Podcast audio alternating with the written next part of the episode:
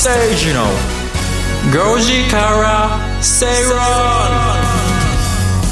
論6月7日火曜日時刻は5時を回りました。こんにちは吉崎誠二です。アシスタントの金井憧れです八木さんが産休に入られたということで、うん、私金井が代打として務めさせていただきます、はい、よろしくお願いいたします。そして吉崎誠二の5時から正論火曜パートナーはキャインの天野博之さんです。どうもキャインの天野です。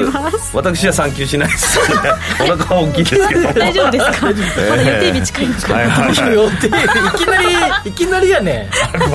憧れちゃん緊張してる割にはなんかねアドリブついてきてくれるのはいいんですけどね。ギリギリまで豊橋のちくわの話でも時間読みが苦手だって。生放送ダメだろそれ。時間読み苦手な人は。生放送大好きなんですけど。生放送好きなんね途中で数字が読めなくなる好きな理由はあの始まったら終わるから。終わるすぐその時間に帰れるから。はい大事ですよね結構ねほどね。今日どうですか？経済の番組とか。経済番組初めてなので、うん、ええいいですね。おんぶに抱っこでよろしくお願いいたします。大丈夫。吉崎さんがいれば全て丸く収まるから。目を合わせてくれないそんな合わしてるじゃないですか。最初合わせてくれないけないね。そうなの？今日バンバンもお二人と目を合わせていこう。と思っていや目合わせる番組じゃないのよ。ラジオなんだラジオです。でも今日よろしくお願いいたします。えっと火曜日の今日はさまざまなマーケット動向や具体的な投資に関する情報満載投資のスタンスやポートフォリオ構築なども提案する火曜日です。え今日のメニューご紹介いたします。番組前半は比べてみようのコーナーあらゆるデータを比較しながら投資のヒントを探っていきましょう。そしてインカム投資をテーマに進めていくカムカムインカムクラブのコーナーです。今日は不動産統計指標の見方について吉崎さんに解説していただきます、ね、不動産統計指標とは何なのかというところから、ね、統計指標ってなんか日本語がおかしい気もするけどね、まあ、統計なの不動産統計そうですね。統計。統計と指標って不動産統計と指標の見方について、吉崎さんに解説をしていただきます、そして番組後半ではゲストをお招きしてお話を伺っていくんですね。僕実はね以前共演したことはございますね。その方ですね、あのこの番組八木さんの担当会すべて、あの聞かせていただいてきたんですけど、うん、聞いてないんですか？あのこの番組4月から始まって全部の回あの研修にも全部聞いてる。よねいたよね。はいそうなんです、聞かせていただいて、あの結構ゲストが絞られてるんだなっていう。ゲストが2択だったんですからね。2択ですそしてお二人ともキャラがかなり濃いという。キャバクラか三遊亭か。っていう2択だったんですか。らヘビーリスナーの方はもう、あの方かとお分かりだと思いますが、今日のゲストはどなたなのか。違うんですよ。違うんですそうなんですね。多分一番しっかりされた方だそうなんです。楽しみ声がね印象的でね。そうなんですね。はい皆さん楽しみなさっていてください。そしてツイッターでのメッセージもお待ちしています。お願いします。えっ、と、アットマーク、RN アンダーバー、ご時世をフォローして、ハッシュタグ、GOJISEI、ハッシュタグ、ご時世でつぶやいてください。ご時世、つぶやいてくれました？つぶやいてないです。憧れちゃん。私今日からスタートします。ほら。あ俺もつぶやいてね。つぶやきつぶやきながら行きましょうか。つぶやくわ後で。携帯置いてつぶやいてくれたら。今今放送中につぶやきな今やってます。すごいすごい。ああ噛まない噛まない憧れアナっていうのコメントいただいてます。そこから結構噛んでるんですけど 大丈夫ですかね？呪いがかかりそうですね噛まない 噛まない。噛まない噛まないやかないや憧れ何それ。どういうことですか？どういうことですか、先ほどまで美味しいなんか居酒屋っていうかお店の話ばっかりしてたらお腹が空いてそう気になるのよもう。吉崎さんがいろんなお店詳しいからいやいやいやさっきそれより僕はちくわの話知らなかったのが ショックでしたね。俺あれですよ。吉崎さんねもう本当に全てのこと、まあ、経済に関してもそうだし、世の中の動向全部知ってそうじゃない、それなのに憧れちゃんと俺が知ってることで吉崎さんが知らなかったことがありましたあったんですよね。なんとねちくわですよ。このちくわはね竹の棒に魚の練り物をつけて焼いているからちくわというんだって言ったらね吉崎さんがえおおそうなんだ。そうなんだ。知らなかった。吉崎さんの知らないことを俺は知ってるんだってことをねあの内容は伏せてどんどん言っていこうと。思いますなあゴーカルじゃあ。はいいろいろなイベントでね自慢していこうと思う。毎毎回1個教えてください。学びますんで。知らないことを。今日俺だから来週は憧れちゃん憧れちゃんが、あこれちゃんだ BTS のメンバーの名前とか。私もちょっと 詳しくない。そっちも知らないんだちょっと勉強してこないと。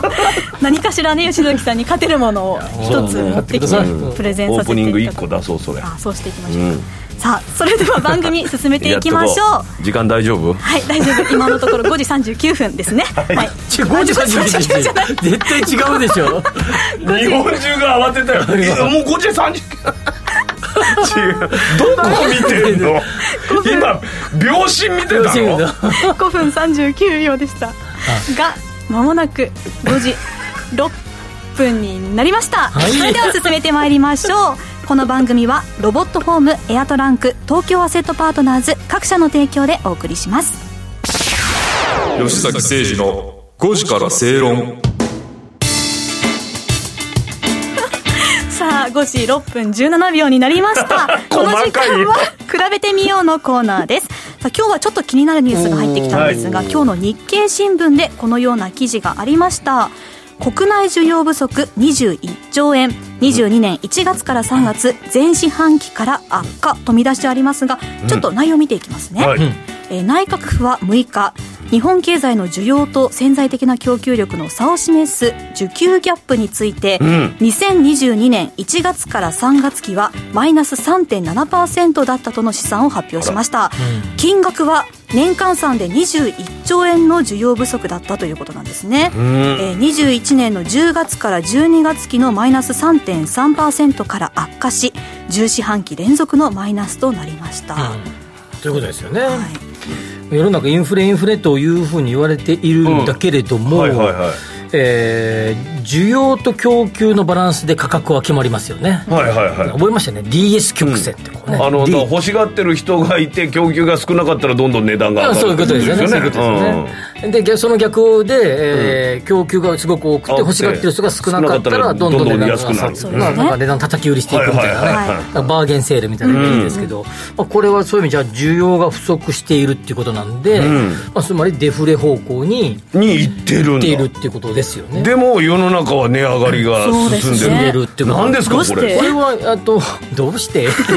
どうして？ってなんかどうして？私の習ったのと違う？素朴な質問でした。失礼します。あのまず一つはですね海外で例えばアメリカなんてインフレが起こってますよね、うん、8%とか10%とかって。そうするとアメリカから物を買ってきて日本に、うん、え物を入れたとしてその物を日本で売るとですね、さらに？そもそもアメリカで値段が上がっているので買ってきたら高いわけですよ、うん、さらにそれに円安状況になるわけですから、はいはいはい、為替的にも海外から持ってきたものは、為替的にも値,、ね、はい、値上がりが起こるってことですよね。ということでまず日本と、えー、海外でインフレ状況が全然違う違う。っていうことですね。はいはい日本で、まあ、この間出て出てた数字見てると、ざくっと2%前後、うん、でアメリカが8%前後だとすると、これ4倍違うわけですよね、ね。上がり株とか、はいはい、そこに円安が加わっているから、海外から持ってくるエネルギー、あるいは海外から、えー、買ってくる、えー、いろんな物品、ものですね、はいはい、は値段が当然上がってくる、はい、そのものを加工して日本で売るとですね、当然値段が上がってくると。本来は需要と供給のバランスの中で価格は上昇していくべきなんだけど、そのものの、えー、製造原価が高くなってるから上がっているに過ぎないということです、ね、まあ、あとは為替とかも影響して、はい、いうことです。だからさらにそこに物流コストが上がってる、うん、運ぶ運賃運ぶ運賃それはあの油代。油が高いから。もちもちろんそれに、あの急に、えー、うん、世界的にはいろんな需要が動き,、ね、動きましたから、はいはいはい、ウクライナ情勢とかあって、うん、物流が値段が上がってきてるから、海外で作られたものの値段が三重の値上がり要素があるだから、需要と供給のバランスだけじゃなくて、いろんなことで値段が日本も上げざるを得ないんだけど、実は内情的にはデフレの傾向にあるっていうことなんですこれは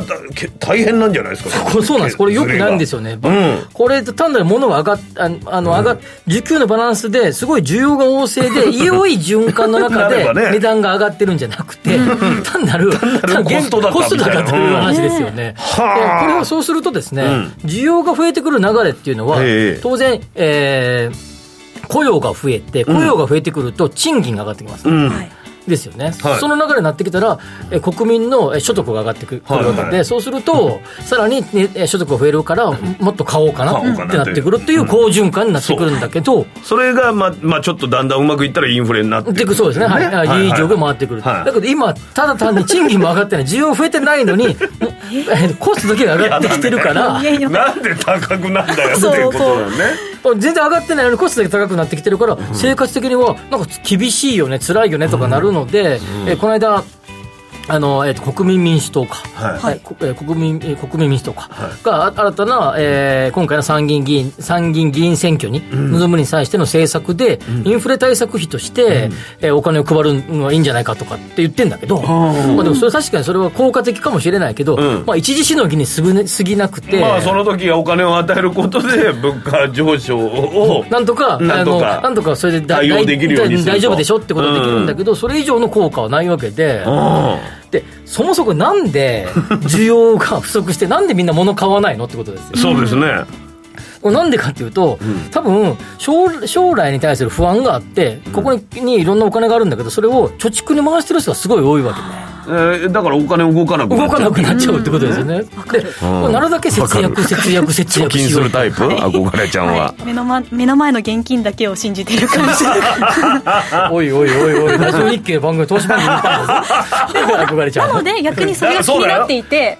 ずっと気になっていてもうそのそんなこと言ってられない、状況になってると。そうなんですよ。なので勉強したいなと思って。だから、だからまずその、そういうような、なんていうかな、今のお話の通り、その、貯蓄にやっぱ回りすぎて将来に対する不安が日本人の中にはこうずっと根付いていて。日本って、まあ、景気が良くても貯金はちゃんとするみたいな部分もあるから、ただでさえそうだから。もともと農耕民族じゃないですか、と田んぼで耕して、えー、稲ができて、米になって、その米を、えー、どっかで保存しとくと蓄えとくと。貯蓄民族なんですね。自己民族なん DNA の中に組み込まれてるわけですよ。だからそれをどうにか国なんかも岸田内閣なんかもどうにかお金を回してほしいと思ってるけどもなかなかなかなか。NISA だなんだとかいろいろやってるけども。それも NISA とかもあるある種それで株あの株式市場動くかもしれないけど自治経済は別にそこお金使うわけじゃないですからね、うん、そうか、でさらに言うと,、農耕えーと、狩猟民族の方々は、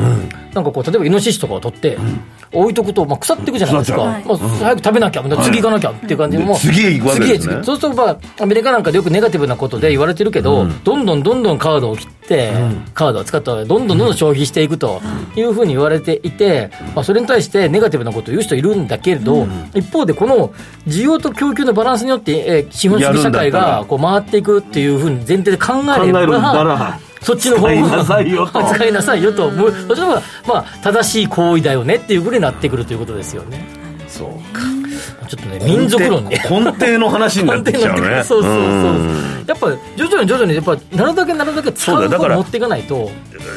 リスクはちょっと負うのは嫌だからっていうことで、まあ、リスクの少ないものからだんだんなんかね、うん、動かしていけば。いい感じもしますけどね。やっぱり賃金も上げていく方に持っていかないと、やっぱりその経済が回っていかないし、お金も使わないし、賃金が上がって右肩上がりのような状況を国が作っていかないと、まあ、国ってわれわれ国民が全部そのイメージを持たないと、お金を使おうという気にならないよね。なんかでも、あのこの間のなんか統計みたいなので、うん、えー、今までだったら10%値上がりしたら他の店選んでたのが、うん、あの10%値上がりしても、うんうん、あの同じ店で今は買うっていうような考え方っていうのは、まあ、黒 黒田さんが言ってたあの、はい、えー、値段の許容範囲なんか、うん、あの、はい、値段が上がっても許容が増えたっていうことをおっしゃってたけどでも本当の意味ではそういう部分がありますよね。ありますよ。そうですね、そうですね。そその通りだと思いますね、まあ、そういう流れにもう我々まずマインドを変える。うん。なのでもうみんなで、えー、美味しいもの食べようと。どんどん美味しいもの食べよう今でも本当にずっとコロナ禍でお金を使ってなかったから少しね、うん、あの世の中の方ではお金使おうっていう流れも、はい、なってますよね。ありますよね。なんか今あの6月末か7月上旬ぐらいから GoTo、うん、トラベル復活しするとか、はいあるいはまだ分かんないけど GoTo イートとかやるとか、ああいうのっていうと需要喚起になりますから、どんどんどんどんどんあのそれで旅行行って、美味しいもの食べて、日本ちょっと得するのも好きですもんね。そうそうそうなんか何千円国民性に合わせてうまくやれるといいですね。そうですね、うまい具合に進んでいくといいですよね。そうそうそう。クーポンとか好きだから。はい、さあお知らせの後は「カムカムインカブクラブ」のコーナーです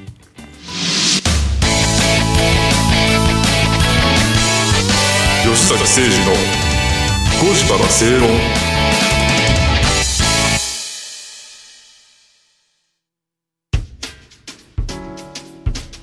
お聞きの放送はラジオ日経です。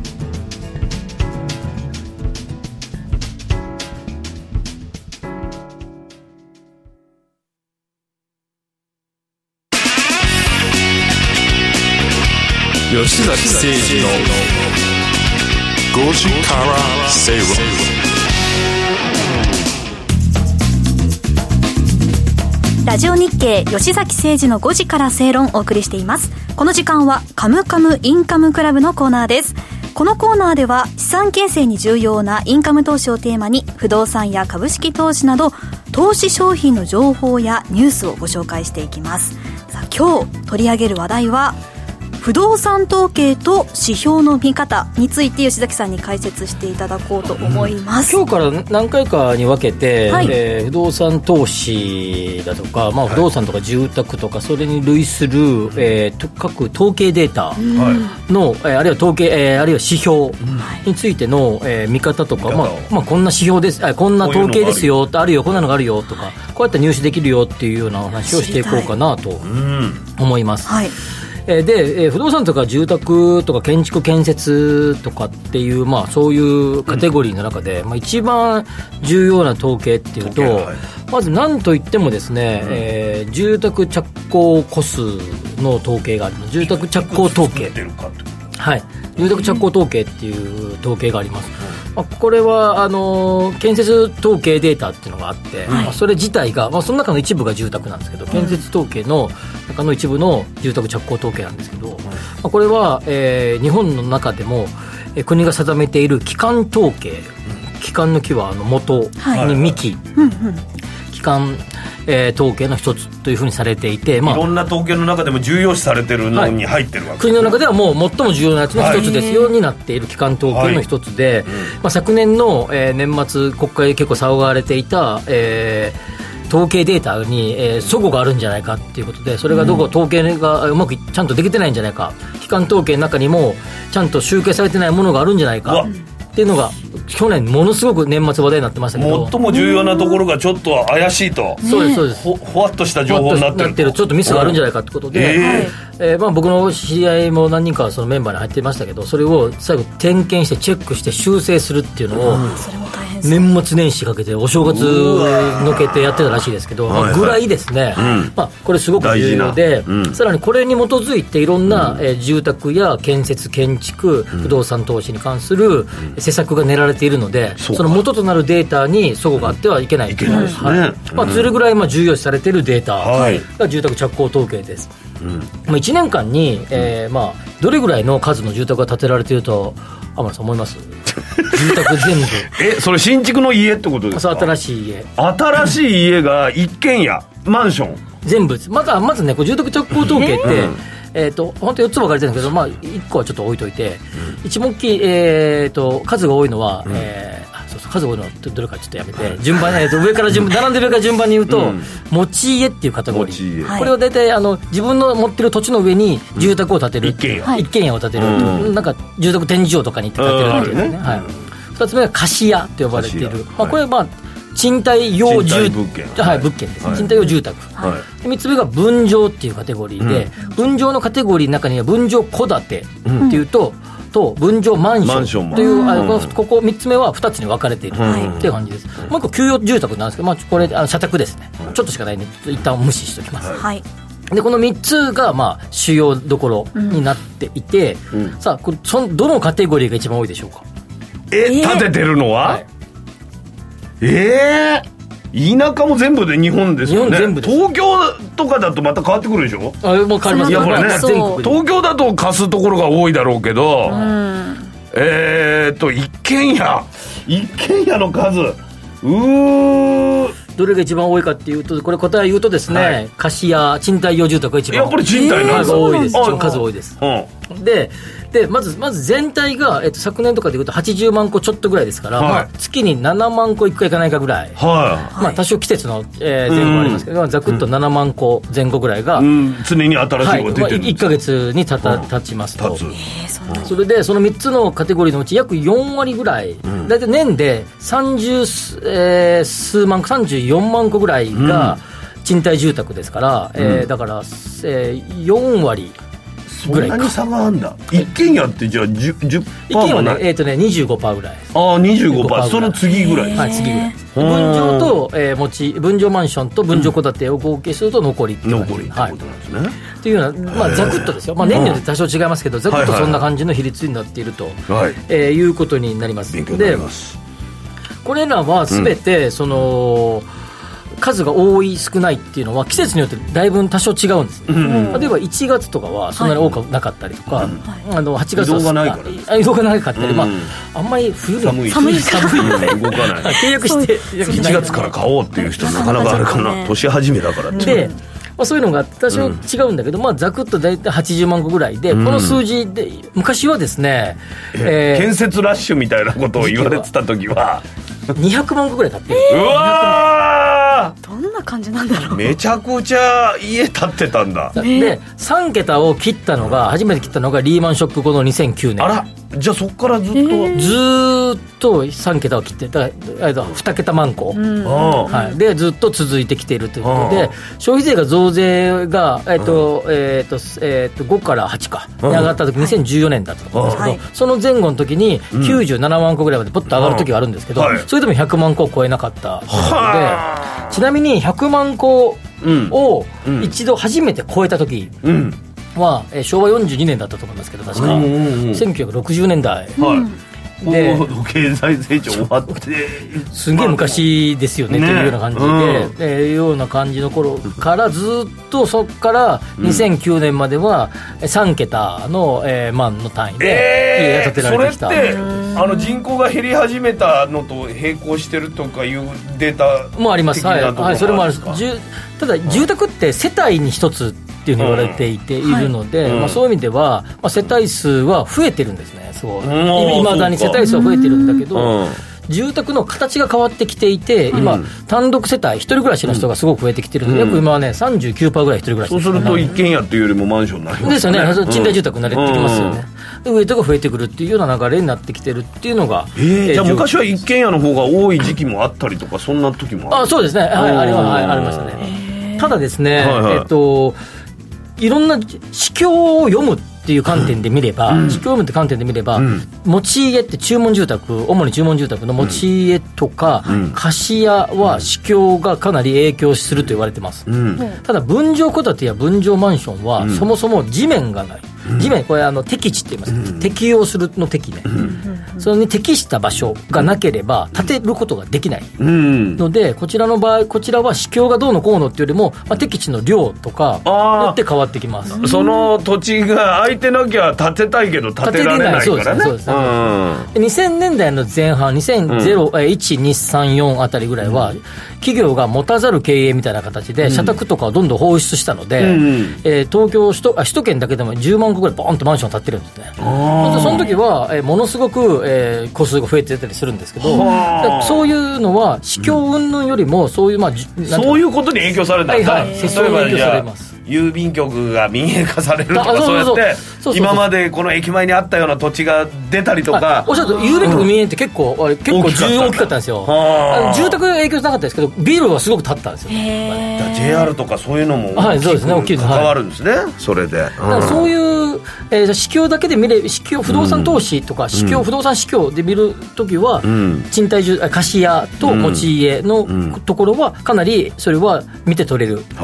え数字なんだけど、分譲においては、まあ、多少影響はあるんだけど、まあ、それ以上にその適地、ふさわしい場所があるかどうかによって結構大きな、えー、要素として振られあの数字が触れてくるということになります。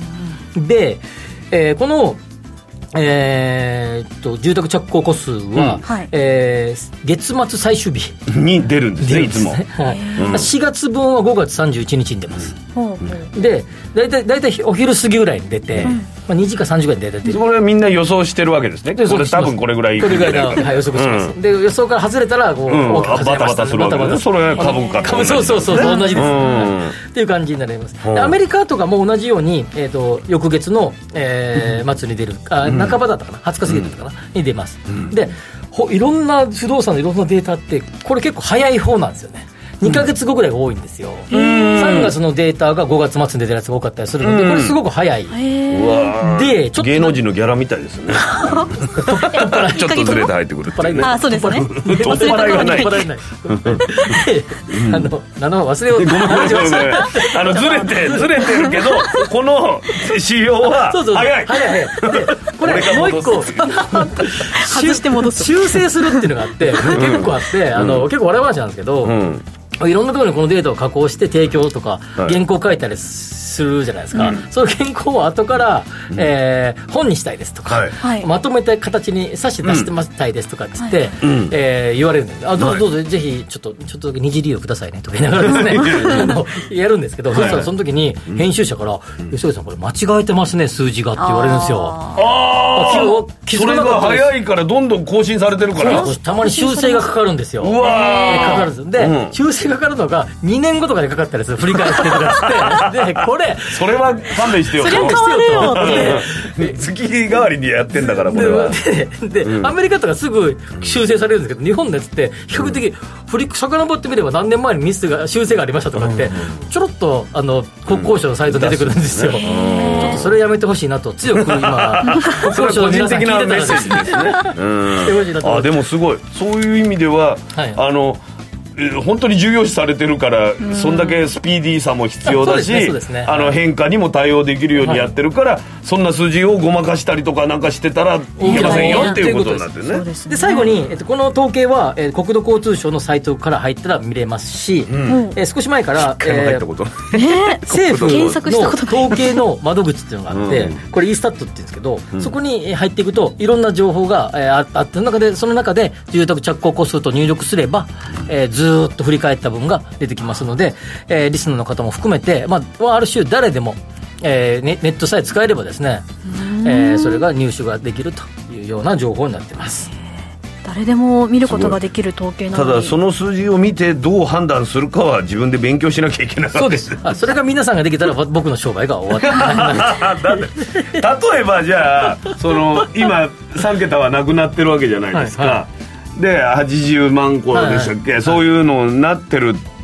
データを見て吉崎さんはどう見るわけですか？日本のこの中で。この先は多分減るでしょうね。70万個時代減ってくでしょう。ねまあ、長期的に見れば減るでしょうね。ああそれは何ですか？あのマンションの耐久年数が上がってるとかそういうこともある、建て替え建て替えを、建て替えをするのかあるいは修,、えー、修繕するか。ということで、多分ここから修繕が増えるんで。すねすごい流行ってます。周りでもリノベーションして、確かにね、大規模マンションの大規模修繕も多分、え先ほど言った2000年代の前半でマンションずっと立ってるんで日本中で、地区にもうすぐにしたら20年目を迎えるので、まあ大体大規模修繕15年から20年ぐらいするマンションが多いから、とこれからは修繕シーズンになり。建て替えた物件で新築の新しいその建てるっていうのは件数は減っていくんじゃないか敵地が減っている、敵地も減っている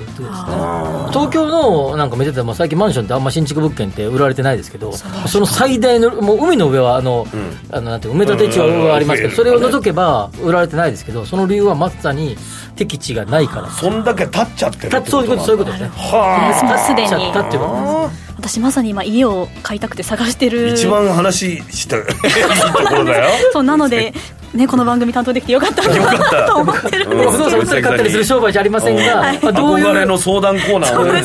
憧れの一軒家っていうのはどうですか？憧れと憧れをかけた憧れの一軒家名前はね使えますからね 結構ね。まあでもこここでいろんなお話をしていくので、えっと、特にこの統計データってすごく大事なので、うん、まあ、注目していきなしていただくと、まあ、今後値段が価格上がりそう下がりそうっていうのも見えたりするので、はい、買い時も分かると思います、はい、ね、まずは国土交通省と調べてホームページチェックしていただきたいと、住宅着工個数と入力してください。よろしくお願いします、はい、今日取り上げた内容に関しましてはインカムクラブと検索してホームページでも確認してみてください。さあお知らせの後はゲストをお招きします。吉崎誠二の5時から正論 Accurate Communication Time 500不動産 DX を推進するロボットホームは DX 統合支援サービスとして IT を掛け合わせた不動産開発や運用経験を活用したさまざまなサービスを展開しています。その中でもレジデンスキットは不動産オーナー入居者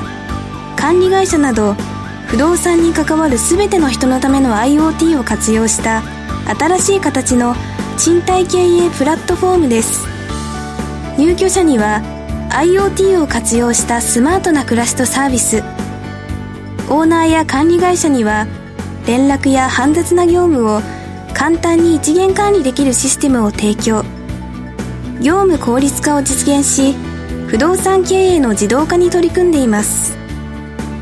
住まいのテクノロジーで世界を変える。ロボットホーム。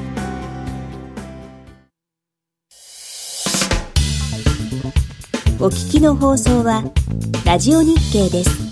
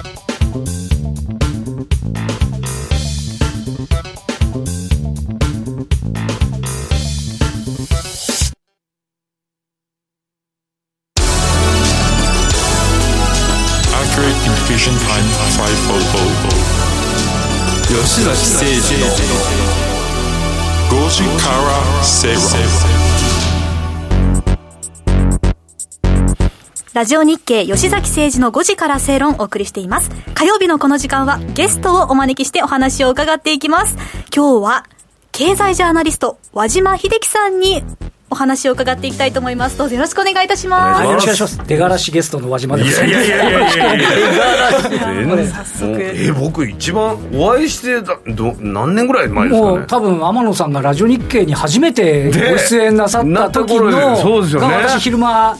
あの担当させていただいてたので。声がねもう。はい。すごい懐かしい、はい、ですね。今日は先生、お願いします。お願いいたします、ちなみにちゃんとあのあの本番前にツイツイートしておきました。ありがとうございます、はい、よろしくお願いします。いいですね。でもあのこの和島さんのメガネメガネそんな感じのメガネかっこいいですねなんか。ああそう老眼ですけどね。老眼鏡なんですか？えー、なんか一昔前のジョン・レノンみたいな。あれあれ丸いメガネおしゃれですね。初めてお会いにかりました。よろしくお願いしますさあ早速今日のテーマですが。そうですね、あのえっとこれ皆さんも少し感じてるんじゃないかと思うんですけど、いよいよ日本経済が少し再開してきてるんじゃないかと、まあ、いわゆるリところ人増えてますよ、特にあのゴールデンウィークですね、あのちょっと出かけるともう新幹線の乗車率が上がってたり、宿泊施設の稼働率も上がってでこれまだあの国が GoTo もやってなければ何もしてなくて、うん、2年間抑えられて抑えられて、はい、でしかもあの緊急事態宣言解除だって言って、うん、まん延防止措置みたいな、うん、ずっと抑えられてたものが、ちょっとここへ来て、動いてきてる、動いてきてると、で今月発表になっている今のところ、5月のもう月次が出始めてるんですけど、はい、百貨店なんかはもう、もう何十パーセント、そうね、そうね、そうですね、でまあ、分母が低いんで、変化率ものすごく上がってるんですけど、外食ですとか、それっていうのはやっぱり今までコロナ禍で我慢して、はい、もうなんか買い物したい欲とか、そうですね、美味しいもの食べたい欲が徐々にそうですね。抑えきれなくなってきてる、あの、うん、前半のところでね、ちょっとあの商品のところありますけど、とりあえずはちょっと少し我慢しきれなくなった人たちが、うん出始めてる。顕著に出てるのは外食とそのデパートとかなんですデパートですね。あとは鉄道の乗車率とかですけどこれ金井さんとかどうですか？最近旅行とか行かれます？すごくいい質問。あの ちょうどですね。昨日。いい質問ですねこちら側から提出した場合 いい質問ですね。いい質問ですね。何様だった本当に失礼いたしました。ちょうどですね、昨日日月とありがたい質問そうですね。日月とで金沢にちょっと行ってきまして、はい、ちょっと動き始めて、はい、コロナが話題になり始めてから初めて新幹線に乗って、て出てきたんですけど、どどうですか？あの新幹線の乗車率とかあの観光地の状況とかそうですね。新幹線の中も結構人いましたし、はい、ついてやっぱり駅前が結構にぎわってるのと、はい、あそこ駅前すごいですもんね。そうなんですよね、はい、あと夜の駅前の屋台街も、うん、もうほぼ満席。みんな楽しそうに飲んで食べてしてましたね。ねこれ GoTo やらずにここまで来ていてるっていうのはで今株式市場の方でも少しずつあの株式市場も、もう心が何度も折れて そろそろ日本航空いいんじゃないかみたいな話が、まただめですかみたいなところで、あのホテルもそうなんですけど、で特に一番ひどいのは居酒屋さんなんかは、経営危機まで行っちゃってるみたいな話になっちゃってて、そうしたところが少しずつこう回復してきてるっていうところなんですけど、で、あのこれ、マーケットを見る上において、あのどうですか、天野さん、あの最初に思い浮かぶセクターとかって、どんなところ、はい、僕も両 旅行関連とか、はいはい、やっぱり旅番組とかもやってますんでね、そうですよね。人がね、増えてるなとは思うんで、はい、まあでも言っても海外とかの需要はまたなかなか難しいので、はい、インバウンドも今入れてるから、まあ、狙い始めてもいいのかなと思うんですが、はい、やっぱ国内需要がかなり、そうですね、うん、やっぱりまだ国内の人たちが、あのやっぱり、この百貨店に行って、少しおいしめの料理とか、あとちょっと宝飾品とか、あとは国内の金です、至近距離の、えー、少し旅行に行く、でそこで、えー、とお金を使うっていうパターンが増えてきています。でようやくあの日本航空とか JAL とかあ全日空とかあと JR 東とか東海とか、まあ、少しずつ株価も底入れ感から出始まってるっていうところなんですけど、であの個人的に、あのちょっと注目しているっていうのは、はいいくつかそうそうなんですね。であのこの際過去、はい、この際ボロボロになってたところの方がリバウンドがあるんじゃないか。言い方が言い方が。言い方ですけどね、うん。えっと、大変な目に遭ってた。そうですね、はい、た例えばあの HIS っていう、まあ、よあの格安旅行保険の会社あるんですけど、はい、ここはあのハウステンボスっていう、うん、あのテーマパークが、国内の、はい、ありますよね、でえーと、さらに変なホテルっていうロボットが受付するホテルをやっていて、でしかも地元でバスの運行をやってるんですよ、うん、だからあ。の今、アンさん話したけど、インバウンドの時に、海外から飛行機で連れてきて、うん、バスで移動して、うん、あのテーマパーク行って、ホテル泊まってもらうっていう、ああ、もう全部、流れができてんですね、それが流れたところが何にもなくなったっていう、それがね、全部ね、なくなった。であと例えば、えーとロイヤルホールディングスっていう、あのロイホロイホそうロイヤルホストなんですけどでこれこの会社ホテルもやってて、でしかもロイヤルホストというのは、あの事業のスタートは機内食なんですよ。はあ、そうなんです。だから空港の中のレストランとかも結構やってるね。そう。です。そうなん空港の中のレストランと、あと最近は、あの高速道路の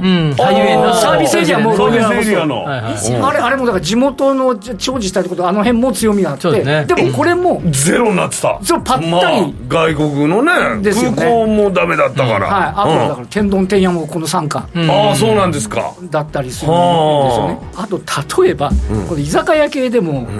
例えばそのコロワイド。ってのあって、コロワイドってのはあのあそうそう。でスキヤもあるんですけどで、えー、と買収して、あのかっぱ寿司。で大戸屋大戸屋。あの、えー、話題になりましたしゃぶしゃぶ温野菜。温野菜。これはもう女子高生がいろんんなアレンジをして食べてる。ステーキミヤもそうです。ああステーキミヤ全部買収買収だけど買収してきたらコロナで。お客さんが落ちてこれはきつい、ね、そうするとやっぱり見てる人も株価としてはかなり落ち込んで。落ち込んで上がってきてるんですか？ああのコロワイドは？コロワイド少し株価が戻ってきてたりします。優待も良さそうだな。あそうですね。ああとねもう一つぐらいあの、えっと、例えば強立メンテナンスっていうあのこれあのメメンテナンスなんですけど道民っていうホテルやってて、あります。であと他にもともと一つあの社員寮だったんですけど、今あのこれもまずかったのは、海外の留学生の量をどんどん入れてた。それが入ってこないから。入ってこない。ん。ですけど今もう道民の稼働率は7割とか8割とかはあ。夜泣きそばが食べれる。ああですね。しかもあのそうそうあのあのあのお風呂が充実してる。私も公園で出張すると大体結構あのリゾートホテルも買っててね。そうです。温泉とかも結構そういう意味でさすがそう。不動産もうプロですもんね。そのあたりは。本当にあのリゾートも非常に良かったところがやっぱりきついアパホテルとかとも違う道民はそういうこともやってたから、うん、あの今まで結構食らっちゃってたってことなんですね。で、ね、先ほど、うん、えっと、ちょっと話変わるんですけど、あのあのインバウンドの話があって、今、えっと、1万人だったものを今月から2万人、1日。はい、ということは月あの30万から60万人。うん。結構。30掛けで、はい、そうそう30掛けで。60万人、はい、でだいぶ増えてきたじゃんって話なんですけど、これあの、月間ベースで見ると、一番インバウンドのピークって250万人ぐらい、あじゃあまだ年間3000万ぐらい来てましたんでね、全然届いてないんだ、それに。届いてないんだけど、ゼロから60になってきてるっていうのは、少しなんとなく浅草行くと、海外の方がちらっと見えたり、そうですね。最近、電車乗ってても会うもんね。あそうなんですよね、確かに確かに。なので、やっぱり少し、あのそれであちなみにインバウンドのお客さんっていうのは、海外の方から来ると、えっと、6人来ていただくと、大体日本の個人消費 1, 1人分になる。しかも今、為替ね、こんなことになってるから、めちゃくちゃ円安なんで、開けてくれれば、その期待。あと一番来てる中国の方が来てないですから。そうなんですよね。そこも開いたらえらいことになる、うん、あちょっと6人って6人来たら1人って。あのこれデータとして、うん、あのあの6人6人あの来ていただくと大体日本の個人消費1人分ぐららいに。なる1日の？あの年年間です、ね、年の？はいはいはいえ？まあだから1日直しても同じですよ、ね、そうそうそうそういうことですね。外国の人が6人来たら1人の年間消費1人分になるだからやっぱり3000万4000万で日本が当時やってたのはに国内であのやっぱあの先ほど戸建てが減っちゃうみたいなところあるんですけど、うん、だから海外から来てもらって、お金使ってもらうお金を落としてもらわないとね。日本のその景況だから賃金上げるためにも、うん、やっぱりそこ必要で、うん、ようやくなんか内需が。内需が喚起されそうかなっていうところで まだ株式市場的にはあのちょについたところなんですけど一つやっぱりこれが回ってくると外食と旅行って分かりやすいところがでも、うん、来てるんですね。いやだけど結構戻ってきてますよね。あの労働市場にもその分野の方々が。そうですそうですだから徐々にこれで労働市場の方も来るとお客さんを取り逃がすこと今はまだねあの外食なんかフルオープンできないところもそうですよね。人手不足で呼んでも来ないっていうパターンが多いのでそのあたりのところっていうのが、順繰に回ってくるっていうのは、まあいい感じかなというふうには思います、ね。うん、そっちの方向に流れてきてることは間違いないですよね。そうなんですね。うん、なので、であとは、あの極端な話、あの今、なんていうんですかね、みんなリモートで、オフィスビルももういらないんじゃない？みたいな話になって、うん。はい、でも、ビジネスの人たちが入ってくると、やっぱりオフィスビルですよね。そうですよね。確かに実際に人が来てるわけですからね、そうなんですよね、だからその点ではその内需を喚起するという点ではこうしたそのインバウンドのところとか、まあ、そうしたもうちょっとだんだんだんだんこうあの国内の内需のリベンジ消費からインバウンドが来てでもうちょい裾野広がってくると経済ちゃんと回ってくるんじゃないかな小島さん、これちょっと今こう、コロナの前後でいうと、コロナ禍でめちゃくちゃ上がった株ってあるじゃないですか。いいですね、はいはい。で、それが、そうなんです。めちゃくちゃ下がりましたよね、はい、あのピークから見たら3分の1みたいな感じで。あの電子ハンコとか、とかあとはあの医療医療ですね、オンライン診療とかですね、あの銘柄言いませんが、そうですね、その手の株めもうものすごい上がったのが、ものすごい上がって、ものすごい下がって、まだ下げ止まり感が残念ながら。ないと見てますか？少しない。あのねただ、うん、ただあの企業の実態からすると、例えば PR150 倍ぐらいで買われたのが、はい、それが40倍とか30倍ぐらいまで起こってきてるんで、はいはい、そろそろ、業績別に悪いわけじゃないないんですよ。将来性も期待値は高いですよね。そうです需要もあって、ちゃんと会社は回ってるけど、じゃあ、期待ほどはいってないから下がってたいやいや、期待がでかすぎた。期待以上に買われちゃったっていうところがあったりするんですでも会社としては、なんかもう火の車とかじゃないんですね。そうです。これね、でもね、業績悪くない。で、確かにそういう業界は将来来性もすごく高い。から、ね、PR 高いのは当たり前だと思うんですけど、はい、行き過ぎたことは確かだと思うんだけど、うん、さっきの JAL とかの話とかと似て、アナの話と似ていて、はい。うん、そろそろいいんじゃない、買ってもいいんじゃない、買ってもいいんじゃないみたいなことと同じように、この超ハイ、え PR 企業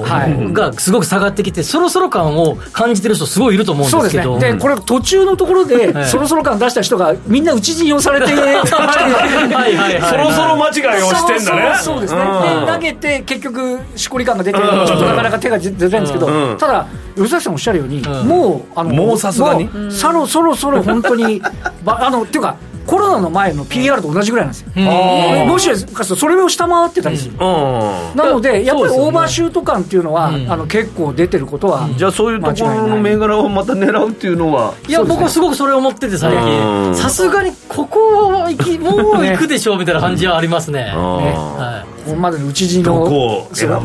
いろんなところを乗り越えていくみたいな、ね、それは終わった後こっそり2人でディスカッションしましょう。ということで本日のゲストは経済ジャーナリストの和島秀樹さんでしたありがとうございましたありがとうございました失礼いたしました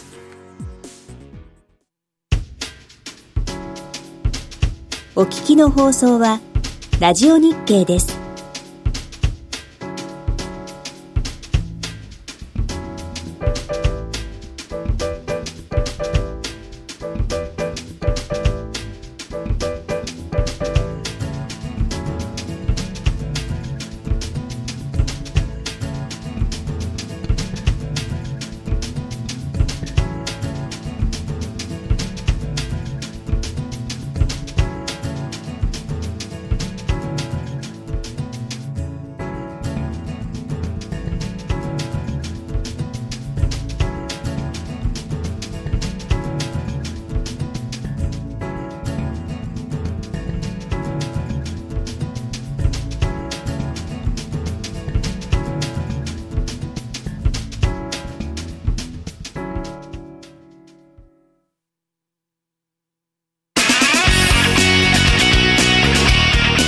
崎誠二の5時から正論吉崎誠二の5時から正論お送りしてきましたがもうエンディングです。あれ憧れさん1回目どうでしたか？どうでしたか？どうでしたか？いやもう、ね、今日喋っちゃってもうあの、不動産の仕様の話も面白かったからね。そうですね、ゲストの方にいい質問って池上彰かっていう いい質問ですね。池上よく言いますこっちが話題を提供した人が言うセリフだもんね。ねもう本当に和島さん優しい方でよかったです。本当にありがとうございます。池上 かなえ憧れさんと。ミドルネームミドルネーム。